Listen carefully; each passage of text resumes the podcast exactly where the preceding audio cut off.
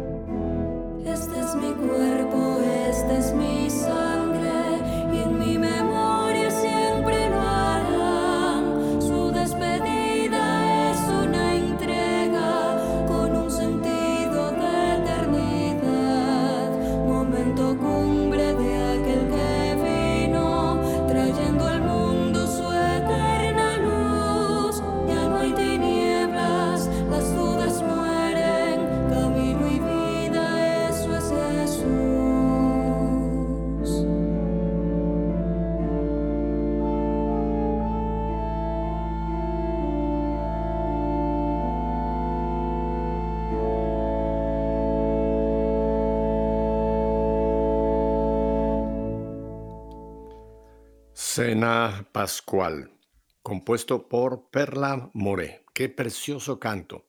Una aclaración antes de presentar a mi invitada, porque les di un saludo al cuaresmal y ya hubo por ahí una persona que me dijo, Pepe, ya estamos en Jueves Santo. Sí, pero recuerden que hasta la puesta del sol todavía estamos en, en, en cuaresma. Al ponerse el sol, que ya entramos en el triduo, entonces sí, entramos ya en las celebraciones de Jueves Santo. Así que no es que me equivoque, aún tenemos unas poquitas horas de cuaresma. Tengo hoy el gustazo, pero de verdad es un gustazo de tener con nosotros eh, nuevamente aquí, aunque es ya muy conocida también en EWTN por las series que ha hecho con nosotros, ni más ni menos que a Patricia Binder Zapatero. Patricia, bienvenida nuevamente a esta tu casa, Radio Católica Mundial. Gracias, Pepe, muchas gracias. Una alegría de estar compartiendo contigo y con todos nuestros amigos en un día tan especial, Pepe, tan especial. Y qué belleza ese canto, por Dios. Y el título es Cena Pascual. Hay gente que cuando Exacto, oye Cena Pascual eh, dice, ¿qué, qué, qué, qué, qué? ¿Cómo que Cena Pascual? No, no, esto es la Eucaristía. Bueno, es que ahora tú nos vas precisamente a iluminar, Patricia, cómo es que la Eucaristía es, es la Cena Pascual. Vamos en unos minutos, cuando ya entremos a nuestros servicios de Semana Santa, Patricia, a asistir precisamente lo que en algunos eh, lugares le llaman la Cena del Señor, o lo que pasó el Jueves Santo allí en el aposento alto. Así que te cedo la palabra. Cuéntanos, Patricia, ¿qué, qué, qué vínculo, qué relación tan estrecha existe entre esa cena pascual que celebró Jesús allá en el aposento alto, que por cierto, tú nos vas a explicar, no terminó ahí, sino terminó más adelante, pero en fin, que Exacto. tú nos expliques qué sucedió en el aposento alto la noche que en unos minutos, en unas pocas horas ya vamos a celebrar en todas nuestras parroquias, Patricia. Exacto, vos sabés que la cena pascual que celebró el Señor era la cena de Pascua que habitualmente se conoce en hebreo con el nombre de Seder de Pesach, o sea, el, el, la cena pascual en donde se da inicio a siete días de celebración donde todo el pueblo judío conmemora desde la época de Moisés, desde la época en donde Moisés, obviamente, eh, inspirado, elegido y eh, fortalecido por el Señor, ayuda a que el pueblo de Israel salga de la esclavitud a la libertad. Y esa noche, esa noche es la que se celebra desde ese momento, desde la primera hasta, dicen, hasta que termine, hasta la eternidad, ¿no? Hasta el final de los tiempos, porque es un memorial, es un recuerdo de una noche donde se dejó de ser esclavo para pasar a ser hombres libres.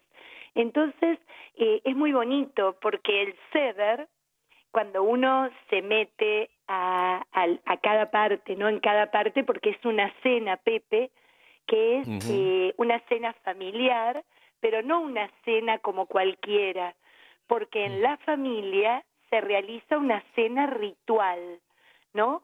Vos decías, pero ¿cómo puede ser? Si es la misa, si es la Eucaristía. Bueno, justamente es eh, el sentido más profundo para nosotros los católicos para entender que cada Eucaristía estamos conmemorando ese momento, el momento donde eh, el Señor, en este caso, celebrando el acto más importante para el judaísmo, que es la fiesta de la Pascua, la fiesta de la libertad, nos libra para, para siempre de la esclavitud del pecado, de la esclavitud de la muerte, a través de su entrega. Primero quedándose en el pan y en el vino, que son dos elementos indispensables de la cena de Pascua judía. Si no hay pan y si no hay vino, no hay celebración de la Pascua, como también si no hay cordero, fíjate, ¿no? Eh. Qué elementos tan eh, simbólicos, si se quieren, o significativos, me gusta más que simbólico, significativos para nosotros los cristianos, para que haya celebración de Pesaj, para que haya celebración pascual, esa que hizo el Señor con sus amigos, tiene que haber pan, pan ácimo, pan sin levadura, como son nuestras hostias, pan bien finito, sin, sin tener nada que, que nos confunda con algo hinchado, con algo gordo, con algo que, que está fuera de sí, ¿no? Bien finito, bien, bien sencillo, bien humilde, que es lo que ordenó Dios hacer al pueblo en ese momento, porque estaban apurados, porque había que salir rápido de la esclavitud hacia la libertad. No puede faltar el vino, porque el vino es símbolo de alegría, es símbolo de alianza, es símbolo de sello, no puede faltar el vino que es el que va marcando los cuatro tiempos importantísimos en esta cena. Y no puede faltar, como les decía, el cordero, el cordero pascual que eh, es esencial porque en aquel momento, en la época de Jesús, hasta el año 70 de la era cristiana, cuando existía el templo de Jerusalén, era el momento donde se ofrecían, donde se sacrificaban todos los corderos que se iban a consumir en cada casa en la noche de Pascua. Por eso nuestro Cordero de Dios es el que, muy bien decías recién, ¿no? En la introducción, en que empieza en esta noche su entrega para culminar al día siguiente la entrega total en la cruz como el verdadero, único y eterno Cordero de Dios que quite el pecado del mundo, ese pecado que también es esclavitud y al quitarlo nos regale para siempre la vida eterna. Entonces, Patricia, ¿te puedo detener aquí un momentito? Para, vamos a continuar con tu explicación, que es importante, pero creo que hay un, detalle que sería de gran eh, interés para todo nuestro pueblo, para todo nuestro querido auditorio que está con nosotros en este Jueves Santo. Tú tienes raíces judías, Patricia. Sí, sí, sí. Entonces mi pregunta es, ¿desde qué edad tú recuerdas en ese hogar judío y después tú entraste, te, entraste al judaísmo completo, que es el cristianismo, pero en fin, eh, eh, ¿cuál es tu recuerdo más antiguo que tienes de en casa celebrar eh, precisamente la Pascua, pero bajo todavía el formato judío?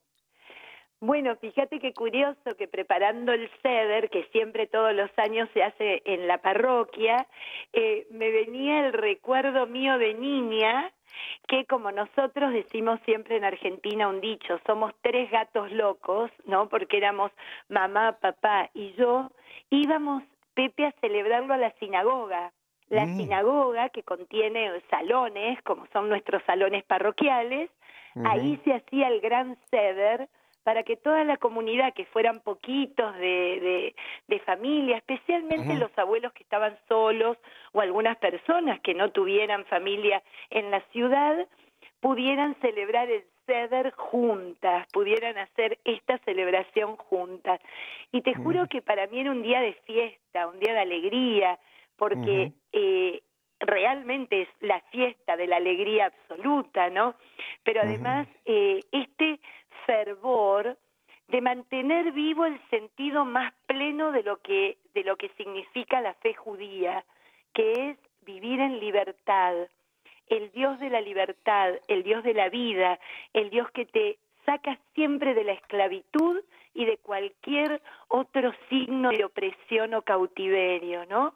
Este Dios de Israel, que como decías recién, de chiquita a lo mejor quedaba eh, quedaba eh, como, como envuelta en la alegría comunitaria, mucha canción, mucho baile, mucha fiesta. me, me, encantaba el momento donde el nenito más chiquitito de la comunidad se paraba y, preguntaba, ¿y por qué esta noche es distinta a las demás? ¿no? sí, sí, sí. Porque es parte, esa es parte de, es la parte del ritual. Además, ah, también eh, tengo entendido que en casas es donde se hace este pan que es el famoso halal, ¿verdad? Que también es el pan que después se va a este celebrar todos los sabbats, los demás sábados del, año. Mm. En este caso no se puede hacer el halal común porque tiene hametz. Fíjate, ah, hametz significa levadura. Levadura. En este momento, en lugar del, del halal que, que, ocupa, como bien decís, todos los viernes del año, tenemos los tres matzah o los tres panes ácimos que cada uno elige cuál utiliza. Hay redondos hechos a la piedra, hay otros cuadraditos que vienen en cajas y se compran en cualquier supermercado. Como las pero- galletas, como las galletas, estas que, que- las galletas que tenemos nosotros, unas galletas saladitas, claro, no, no hago la comparación que sean igual, pero me refiero en tipo como galleta, ¿verdad? Más Exacto, es finito. como una galletita que nosotros llamamos soda, eh, esas soda crackers que son como, eh, como, mm, viste, que, que parecen, que para acompañar la comida porque tienen más sabor salado que dulce. En este Cierto. caso eh, se utiliza eso, exactamente, que tiene como unos puntitos, decís vos, esas galletas de comida. Este, mm, Así que bueno, es una, es una fiesta, Pepe, una fiesta que cuando yo pasé al cristianismo entendía cabalmente que la Eucaristía es esa fiesta y que para nosotros, fíjate qué interesante, tendríamos que tener ese sentir todos los días. ¿Por qué este día es distinto? Y porque nuevamente el Señor vuelve, volvemos a recordar, volvemos a hacer memoria de su entrega, de su muerte en la cruz y su resurrección, y este sacramento bendito que nos dejó para que nosotros lo viviéramos a Él como el signo de la libertad en nuestra vida, ¿no?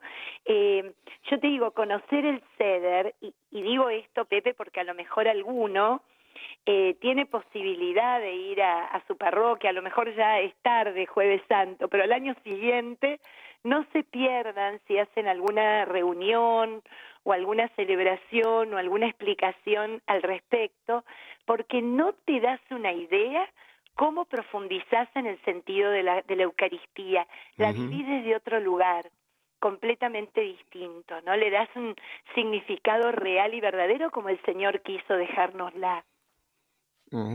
Eh, creo que un punto también que sería eh, importante remarcar, eh, Patricia, es que Jesús nació judío, vivió como judío, fue judío y jamás se renegó del judaísmo. Él simplemente vino a dar cumplimiento a todo el Antiguo Testamento, el Mesías prometido por, por, por- por el Antiguo Testamento, porque hay hemos a veces, eh, no sé, como sacado a Jesús de esa su raíz, ¿no? Y hay que volver a entender que perfectamente que Jesús sigue siendo judío. Bueno, ahora es eh, la cabeza de la iglesia, pero, pero Jesús en nunca jamás eh, renegó de su tradición. Digo, yo he venido a, a completar, ha venido precisamente a cumplir A la que era la promesa. Tristemente, como dice Juan, vino a los suyos y los suyos no lo pudieron leer, reconocer, ¿no? Pero esa era, Ujú. esa, eh, Jesús jamás nos dejó sin el judaísmo. Eh, yo recuerdo una anécdota, Patricia, que creo que fue Juan 23, que fue el primer papa que visitó la sinagoga de Roma. Y si no me equivoco, parece ser que cuando llegó, que lo recibió el rabino, iban a entrar, entonces el rabino en una deferencia hacia Juan 23 le dijo, pase usted. Y Juan 23, con gran sentido del humor, le dijo, no, pase usted porque primero va el Antiguo Testamento y luego el Nuevo Testamento. Muy propio del Papa, ¿no? Muy propio del de San Juan 23, realmente. El Pero fíjate que es tan importante lindo. entender la- la- la- el vínculo que tenemos, ¿no? Como el Papa nos hizo ver que los judíos siguen siendo nuestros hermanos, eh, eh, siguen siendo el Antiguo Testamento, siguen siendo el pueblo elegido, que no reconocieron al Mesías, pero, pero, Y, y te digo más, eh, yo que, o sea, en mis ratos libres tengo por costumbre eh, dar charlas de Biblia en distintas comunidades, ¿no? Este, como, como un apostolado, yo siempre les digo algo que me parece que es un poquitito para meter púa, ¿no? Como decimos, para pinchar Ujú. así que, y que el otro reaccione. Si no conocemos bien el Antiguo Testamento, entendemos por la mitad del Nuevo, déjame decirte. Yo te voy a contar algo. Si el Evangelio de Juan no lo leemos desde la perspectiva judía, nos quedamos con la mitad de lo que el evangelista nos quiso transmitir. Porque es lo que decís vos, nos muestra, como decía Jerónimo, que la escritura toda nos habla de la salvación y de la revelación de Dios en nuestra vida. La primera parte anuncia, prepara y promete. La segunda parte se realiza, se cumple, lo podemos ver como el camino, la verdad y la vida para seguir en nuestra vida de fe. Y no podemos prescindir de conocer el Antiguo Testamento. Hay veces parece difícil, pero yo estoy segura de que deben de tener un montón de, de, estos cursos que son fabulosos, inclusive en distintas aplicaciones católicas sobre el Antiguo Testamento, charlas, este, eh, creo que necesitamos esa ayuda para poder entenderlo y no y perderle el miedo, para conocerlo un poquito más, para penetrar en la esencia de lo que significa el judaísmo, que como bien decías vos, era el que celebraba el Señor.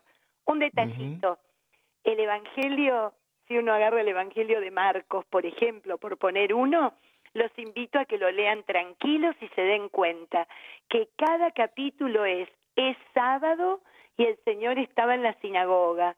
Estando en la sinagoga vio a una mujer encorvada, vio al Señor con la mano paralizada, le trajeron al paralítico. A ver, ¿dónde está? En la sinagoga, porque está celebrando el Shabbat como un buen judío. Así que este me parece a mí que es tan lindo poder este hacer la unión, ¿no? bueno, el, el, el, el, momento que está en la, en, la sinagoga de Cafarnaún, cuando toma el rollo de la, del Torah y lee, lee el profeta Isaías, eh, que dice el Espíritu del Señor, dice, hoy se ha cumplido, hoy se ha cumplido ante ustedes esta, esta, esta palabra, esta profecía, ¿no? O sea que, eh, Exactamente. Ese, ese, vínculo es, es, imborrable, es imposible. Y yo estoy, me encanta esa eh, forma que lo has puesto. Desconocer el Antiguo Testamento nos estamos quedando muy cortitos, medio miopes para poder entonces entender el Nuevo Testamento, que es el cumplimiento de todas las promesas que Dios hizo a su pueblo desde Abraham para acá, etcétera, etcétera, etcétera. Patricia, en un momentito tenemos que ir a unos brevísimos eh, eh, mensajitos que tenemos y la identificación de planta, pero vamos a volver entonces al punto que nos vas narrando, que me parece riquísimo, para eh, seguir estableciendo ese vínculo, ese vínculo importantísimo entre la ceremonia, la Pascua judía y la Pascua que ya esta noche vamos a celebrar en nuestras parroquias. Así que no cambie de dial. Hágale caso a Pedro de Acevedo, por Dios. No cambie de dial. Quédese con nosotros porque esto que está usted oyendo aquí no lo va a usted escuchar en ninguna otra parte. Volvemos enseguida.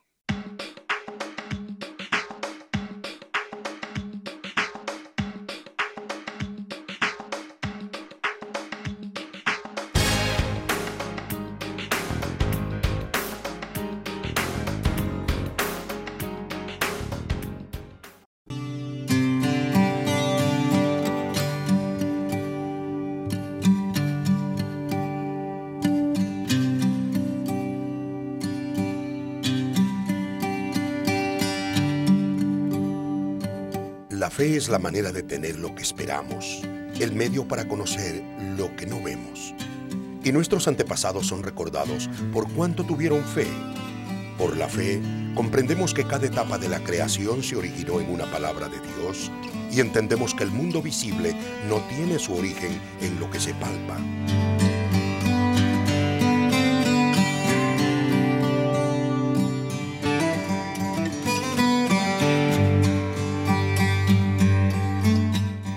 De la paz, que resucitó de entre los muertos a Jesús nuestro Señor, Pastor Supremo de las ovejas, por haber derramado la sangre de la alianza eterna.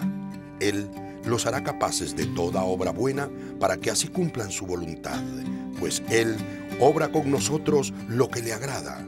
Por Cristo Jesús, a quien sea la gloria por los siglos de los siglos. Amén.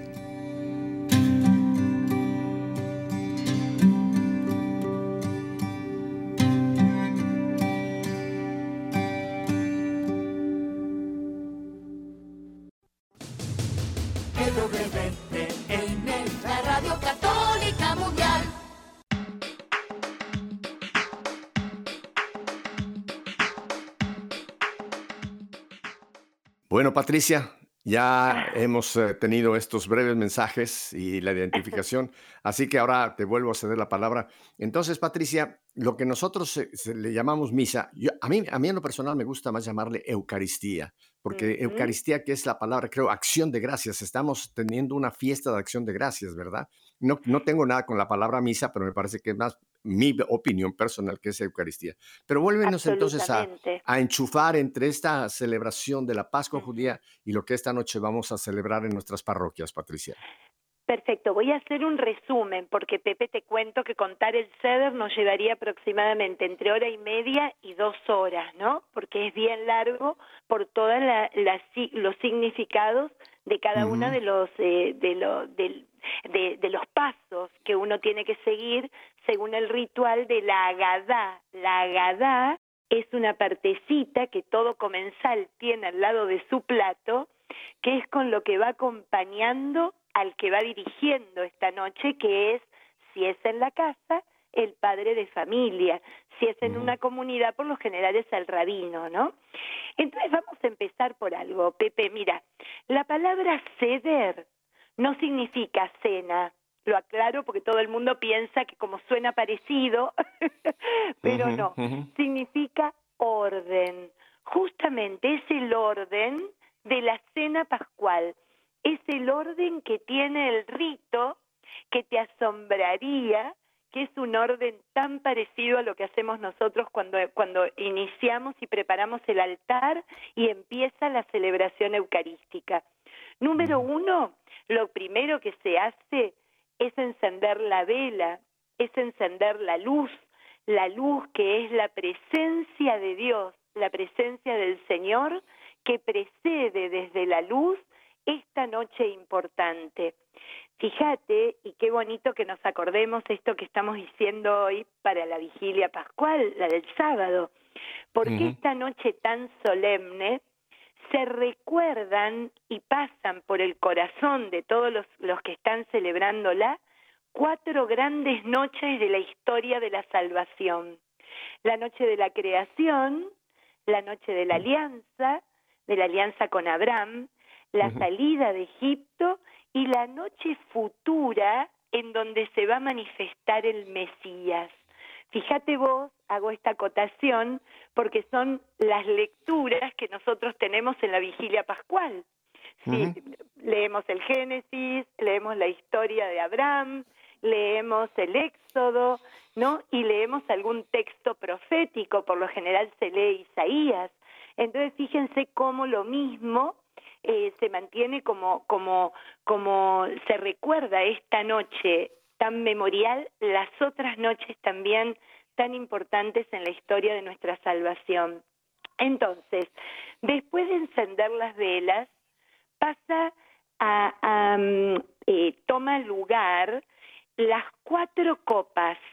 Tiene que haber mucho vino. Imagínate, muchos estarán contentos esta noche por lo que van a tener que beber cuatro copas de vino. Cuatro copas que simbolizan los distintos verbos, la distinta acción de Dios para la liberación de su pueblo. Por ejemplo, la primera copa, que es la que se llena ahora mismo y se bendice, eh, dándole gracias a Dios por la vid, es exactamente la misma, eh, la misma oración que hace el sacerdote en nuestro ofertorio, ¿no? Dando Ujú. gracias a Dios por la vid, eh, de la, por, por el trabajo del hombre, es exactamente igual. Es la primera que está ligada a la promesa que Dios le hace a través de Moisés al pueblo de Israel. Te sacaré de las cargas pesadas de los egipcios. Es la primera copa en donde que se le llama la copa de la santificación, que es eh, justamente el Señor eh, con todo su poderío, con toda su santidad, obrando a favor de su pueblo. Después, más adelante, va a haber una segunda copa, que es la del rescate. La segunda copa es cuando Dios le dice, te rescataré de la esclavitud. Y esa copa, Pepe, tiene una, eh, una simbología buenísima. ¿Sabés que esa copa no se puede beber? Sino que de esa segunda copa se van a sacar al lado de una, eh, al lado de esa copa hay una copita como un receptáculo pequeñito que tiene que tener una, eh, una parte cascada, tiene que tener una parte rota. Entonces, cada vez que se enumeran las plagas que Dios de alguna manera permitió que fueran contra Egipto por la dureza del corazón del faraón, se va derramando una gotita de vino hasta que concluyen las diez plagas. ¿Por qué? Porque no se puede brindar sobre el dolor ajeno, ni siquiera de los enemigos.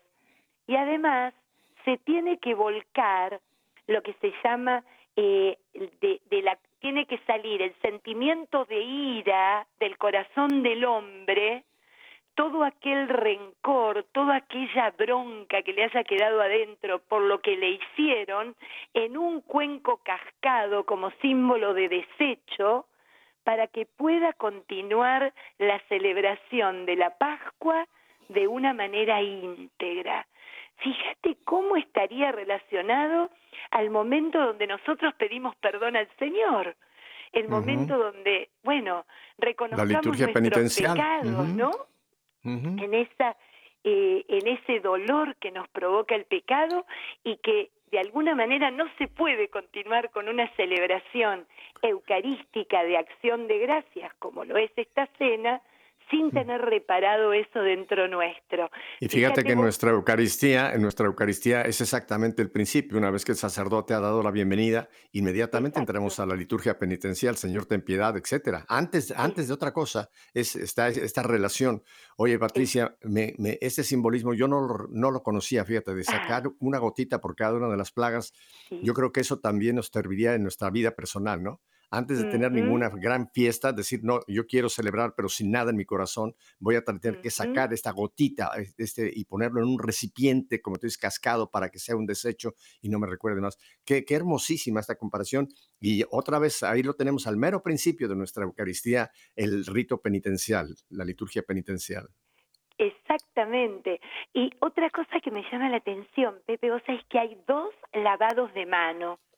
El primer lavado, que es enseguida después de que vienen, eh, de que de, la primer copa, ¿no? Porque yo me adelanté un poquito queriendo explicar las cuatro copas. Ahora regreso enseguida, no, no me perdí en el sentido, pero por lo que está diciendo Pepe, fíjate que el celebrante se lava las manos como ofrenda de un corazón limpio ante el Señor antes de continuar la presentación de los objetos de aquello que forma parte central de la celebración. Entonces dice, llevando adelante al profeta Isaías, mencionándolo, límpiense, lávense las manos, aprendan a hacer el bien y olviden el mal. Fíjate que nuestro sacerdote se lava, se purifica las manos en el momento del mm. ofertorio. ¿No? Que el, monaguillo por lo general le tiene la jarrita y se lava, él también hace una oración de purificación en ese momento. Fíjate todo, todos los signos que se repiten dentro de lo que es este en comparación de, de este ceder a lo que es mm. nuestra celebración eucarística. Eucarística. Yo creo que esta noche cuando veamos a los celebrantes, al celebrante principal eh, lavarse las manos, no es que se ensució, no es que, no es que no le dio tiempo de lavarse las manos antes de venir a la iglesia, no, ya está, ya está aquí incluida esta, este, este, con, esta conexión con lo que pasa en la cena pascual judía. Qué interesantísimo. Después otra parte importante es la tercer copa. Y esta tercer copa que se la denomina de la redención es cuando el Señor le dice, te libraré con brazo extendido y grandes juicios. Fíjate que esta copa tiene una característica muy especial. Esta tercer copa se hace después de la cena, o sea, cuando ya se comió el corderito, cuando ya compartieron lo que es la cena como tal, ¿no? un corderito con papas, algunos vegetales, etcétera, etcétera.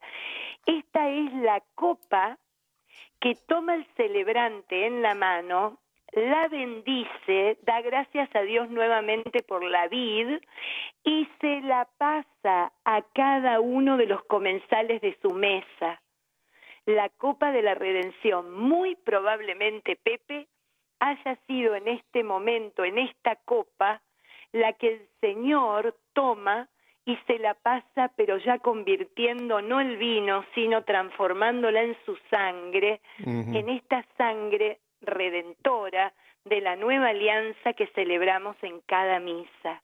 Fíjate que qué, qué, qué bonito, ¿no?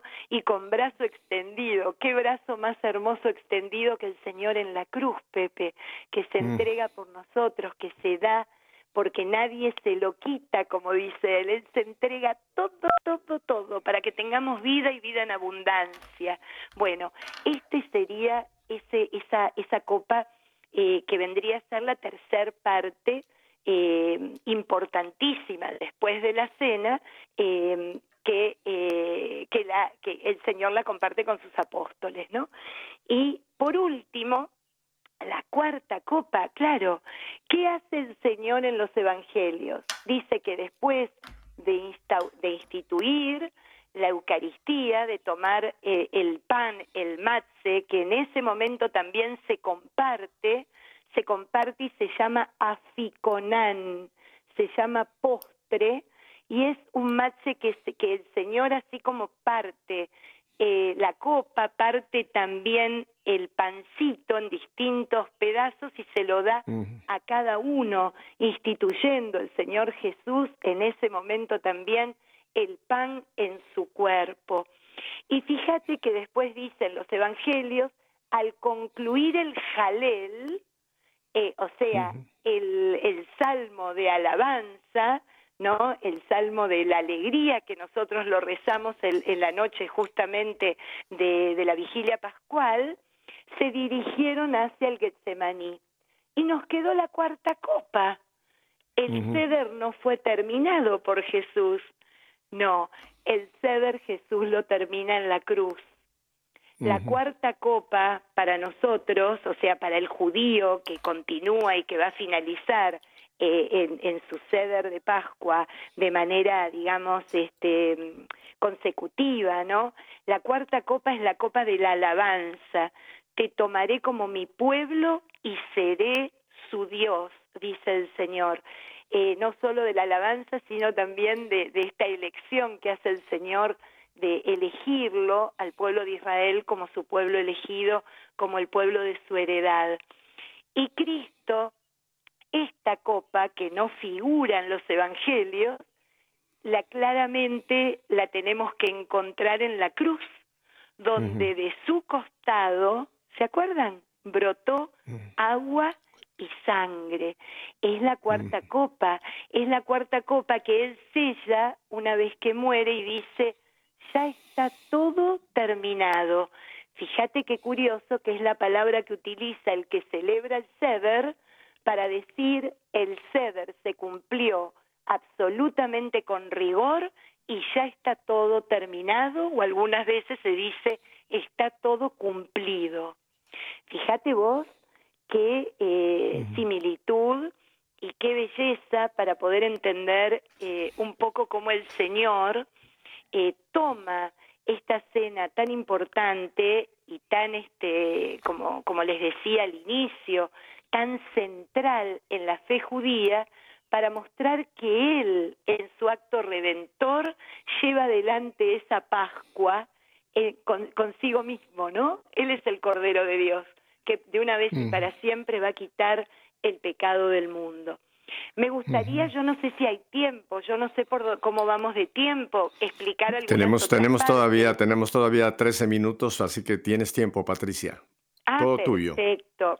Mira, otra parte muy similar es que eh, cuando una vez que se lava las manos cada comensal y el celebrante especialmente de la el que preside, ¿no es cierto?, la mesa, vamos a encontrar que en el plato central que se llama que hará, hay un ingrediente que es como si fuera un apio, ¿no? Es como algo que tiene que ser bien, eh, una cosita media agria, media, no, no, puede ser algo dulce. Amargo, eh, Exacto. Entonces se mete el apio, el pedacito de apio, la plantilla o una hierba que puede ser las distintas hierbas que hay en distintos lugares que sea agrio, se mete en agua salada y se come. Eso simboliza que en la celebración va a estar presente el sufrimiento de Israel durante el cautiverio. Se debe saborear el dolor para poder alegrarnos en la, en la restauración, en la redención, ¿no? Tenemos que tener contacto de aquello de donde nos está sacando el Señor. Entonces eso también es una cosa muy bonita que se hace al inicio. Luego se presentan los tres matzá, los tres panes ácimos que hablábamos hace un ratito.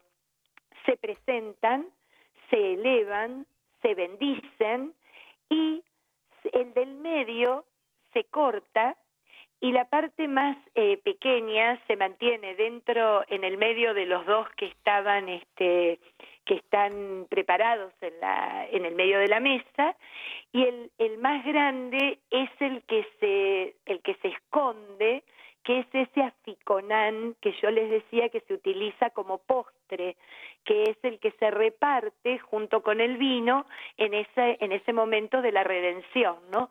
Cuando se está celebrando la redención. Vos sabés una cosa, Pepe, ¿sabés por qué se hace tanto lío? Para mantener la atención de los niños toda la noche. Se podría hacer, dicen los rabinos en el Talmud, se podría haber hecho algo mucho más sencillo, pero cada cosa tiene su, su tiempo, eh, tiene su signo y su significado y hace que los niños estén constantemente atentos esperando lo que viene. Es como que ayuda a que este rito sea también una catequesis. Es un memorial, pero es una catequesis. Y aquí hago un poco eh, relación a lo que me preguntabas. Cuando tú eres niño, lo celebras como un juego. Cuando vas creciendo, vas entendiendo que ese juego va teniendo un sentido especial en tu vida.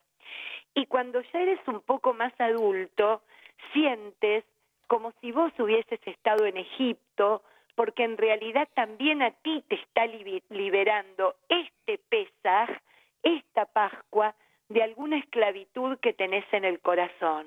Mm. Entonces, cada signo es muy importante y ninguno se descuida para que los niñitos tengan siempre los ojos puestos en el que está celebrándolo.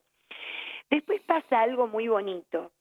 Antes de empezar a leer la Gadá, que la Gadá es este, esencialmente la lectura del Éxodo, el Éxodo en el capítulo 12, donde se va leyendo y meditando eh, la preparación de la salida de Egipto, de este pueblo esclavo, se hacen dos cosas que a mí me encantaban de chica uno se levanta y abre la puerta y deja la puerta abierta. Y entonces, fíjate qué bonito lo que dicen. Este es el pan de la aflicción que comieron nuestros padres en Egipto. Todo el que tenga hambre, que venga y coma. Todo el que tenga necesidad, que venga y celebre con nosotros este Pesaj. O sea, es como una invitación también comunitaria, solidaria, abierta, no cerrada, ¿no? Lo que es la misa, la misa podemos entrar todos, en la misa el Señor nos espera para saciar nuestro hambre y nuestra sed de Él y darnos esa fuerza para seguir viviendo desde Él también. Y otra cosa es que en cada mesa hay un puesto, un puesto de más se pone una silla, se pone un plato, un vaso, cubiertos, todo como si fuera una persona. ¿Sabes para quién es ese puesto? Para Elías. Elías, que según la tradición vendrá un Pesaj a anunciarnos que ya está cerca el Mesías. Porque así como Elías subió al cielo en una carroza de fuego, dice la tradición que volverá un Pesaj para traernos la liberación y al Mesías con él, ¿no? Eso es lo que cree el, el pueblo hebreo. Entonces se comienza a leer la Gadá y empieza con eso que yo te contaba que me encantaba de chiquita, a ver qué niño era este año el agraciado que decía las, las, las cinco preguntas, cinco preguntas que hacen a toda la celebración. La primera, ¿Qué hace diferente a esta noche de todas las demás? En todas las noches no precisamos sumergir ni siquiera una vez y esta noche sumergimos en agua con sal dos veces. En todas las noches comemos jamés, o sea, levadura. ¿Por qué esta noche comemos solamente matzá, o sea, panásimo? Mm. En todas las noches comemos cualquier clase de verdura. Esta noche, ¿por qué comemos solo verdura amarga? En todas las noches comemos sentados, erguidos o reclinados. ¿por qué en esta noche todos comemos reclinados? Entonces, estas cinco preguntas que le hace el más pequeñito de la mesa, en hebreo y que son muy simpáticas escucharla en la voz de los niños, se lo contesta a través de toda la explicación de la Gadá el celebrante. Bueno, esta noche es distinta a las demás porque es la gran noche de la libertad. Esto se los estoy contando yo de manera eh, completamente resumida, ¿no? No precisamos sumergir nunca en las demás noches, pero esta vez recordamos sumergiendo la verdura y el matze en, en agua salada el dolor, la aflicción, no solo del pueblo en la esclavitud, sino de todos los pueblos y de todo hombre que esté bajo alguna esclavitud en el presente. ¿Por qué solo se come matzá? Porque Dios lo ordenó de esa manera. ¿Por qué solamente comemos eh, eh, verdura amarga? Porque también nos hace acordar a la amargura de haber sido oprimidos en Egipto. ¿Y por qué comemos reclinados? Vos sabés qué gracioso que es Pepe en los ceder actuales, porque hay que reclinarse hacia la hacia el lado izquierdo, no todo el mundo reclinado hacia el lado izquierdo para beber para beber el vino, por ejemplo, porque comían reclinados los hombres libres únicamente, el esclavo no podía comer reclinado. Entonces, estar reclinado, porque imagínate que no era que estaban sentaditos en una mesa, era una gran tabla de madera en el piso y todos recostados como en poltronas sobre el, eh, sobre el codo izquierdo y con la mano derecha tomaban todo lo que había en la mesa.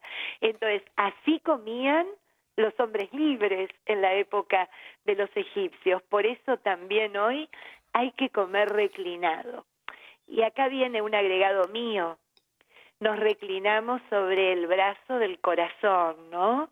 Esta cosa que nos habla de libertad, nos habla de intención de vivir como hombres libres, porque el corazón, para el judío, es el signo de la voluntad, el signo de la determinación.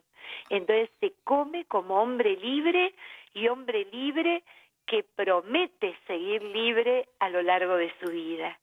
Así que bueno, todos estos signos eh, son muy necesarios y, no puede faltar absolutamente ninguno para que haya un ceder de Pascua perfecto.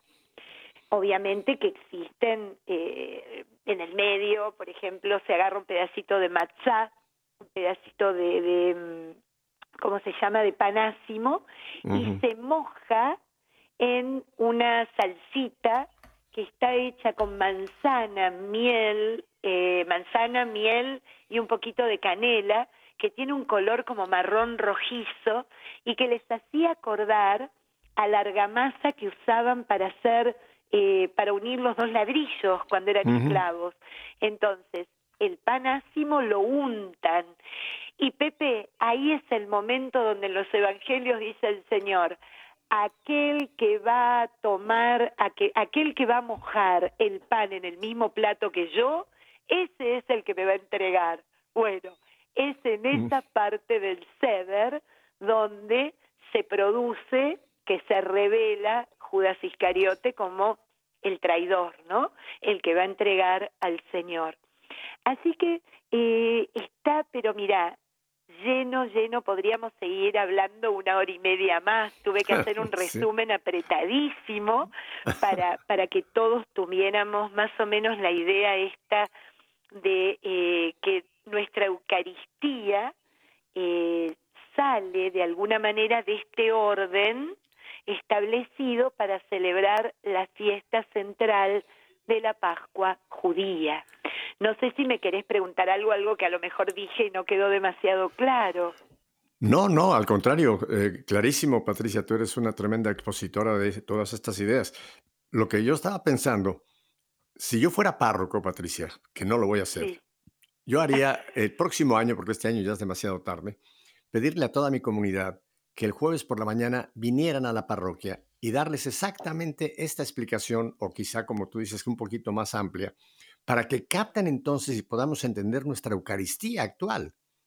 Eh, yo creo que la mayoría de los católicos, Patricia, no, no entienden, o sea, no, no, nunca han captado o nunca se han, eh, nunca se les ha dicho, más bien, creo que más bien es nuestra culpa de no haber formado poco más al pueblo católico, para entender bien nuestra Eucaristía y entonces gozar nuestra Eucaristía. Como tú dices, es una fiesta, es el momento más importante de toda mi semana, es donde yo vengo para después iniciar el primer día de la semana, vengo para iniciar el resto de la semana, ¿no?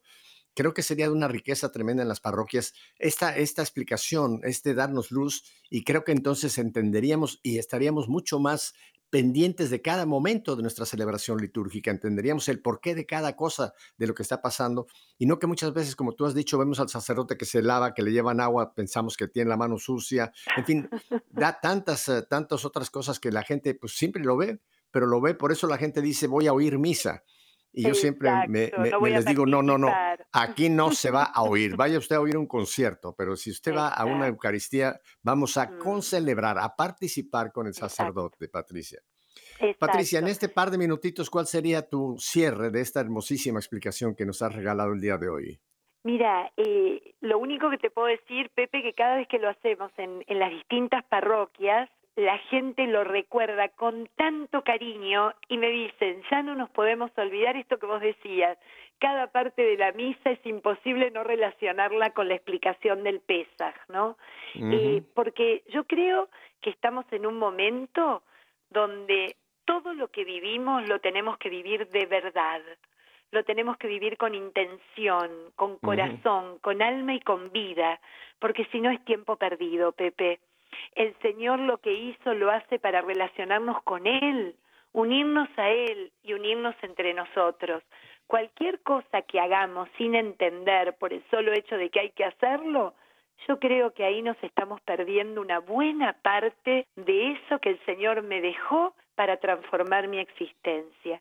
Así que aprovechemos, recordemos eh, de vivir este tridúo que ya estamos a punto de empezar como una auténtica fiesta de libertad y de plenitud, que es lo que nuestro Señor nos quiso traer a cada uno de nosotros. Y como termina el Pesaj, Pepe, el año que viene será en Jerusalén. En Jerusalén. Así termina el Pesaj. Ah, Patricia, solamente un, elemento más que vamos esta tarde, esta noche en nuestras parroquias a vivir, que es el lavatorio de los pies, ¿no? Mm. Ya no hay tiempo de explicar toda esa razón, pero qué, qué hermosísimo que el Señor, en, dentro de toda esta celebración, allá en, el aposento alto, nos quiso también dar lo que es el servicio, ¿no? Él, Él, el Señor, venir a lavarnos los pies y hagan esto entre ustedes. O sea, el, ejemplo, más que el ejemplo, eh, el, la orden que nos dejó el Señor, hagan esto entre ustedes. Así que yo creo que el lavatorio de pies también no lo entendamos solamente como una escena de película, sino veamos que es el llamado que Dios hecho hombre. Como dice eh, eh, Filipenses, ¿no? Dios dejó su condición, Dios se hizo esclavo y lavó los pies. Patricia, pues te doy muchísimas gracias tu bellísima participación. Este programa va a quedar como un clásico, te lo digo de antemano. Así que ya que te volvimos a contactar, te volveremos en otras ocasiones a pedir tu valiosa participación, Patricia. Que tengas una muy feliz, una muy feliz noche de jueves, viernes, sábado y después la madre de todas las fiestas Pascuas. Bendiciones, mi querida Patricia.